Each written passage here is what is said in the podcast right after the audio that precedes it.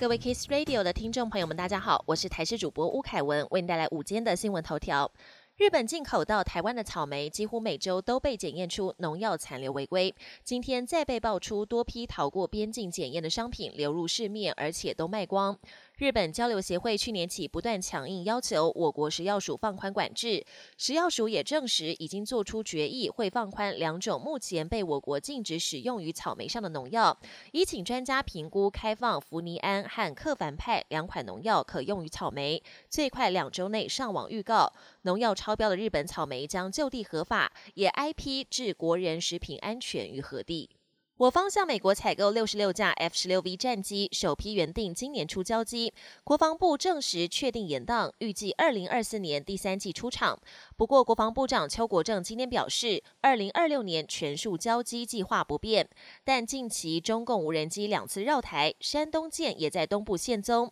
我方东部战力保存区是否被侦搜？邱国正强调，一旦开打，处处是战场。台湾近年来屡爆缺药危机，重症胸腔科医师苏一峰示警，用于急救心律不整、心跳加速的药物腺苷酸传出全台缺货，而且没有替代的药物。根据食药署西药供应资讯平台在四月二十八号发布公告指出，因为此药品短缺，也征求有意愿供应的厂商。国际焦点：俄国指控乌克兰在三号凌晨用两架无人机攻击克里姆林宫，企图刺杀俄国总统普廷。但普廷当时人不在克里姆林宫，现场也没有人受伤。乌克兰总统泽伦斯基否认攻击克里姆林宫，美国白宫也表示目前无法确认俄方指控的真实性。巴西前总统波索纳洛在两年多的疫情期间是全世界出了名的抗拒打疫苗，现在也给他自己惹来麻烦。巴西警方三号突然大动作突击搜索波索纳洛的住家，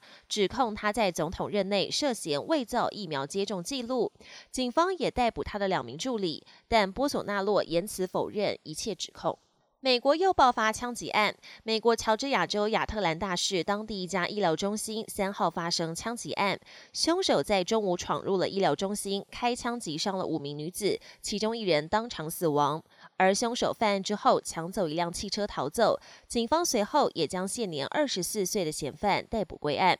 本节新闻由台视新闻制作，感谢您的收听。更多内容请锁定台视各界新闻与台视新闻 YouTube 频道。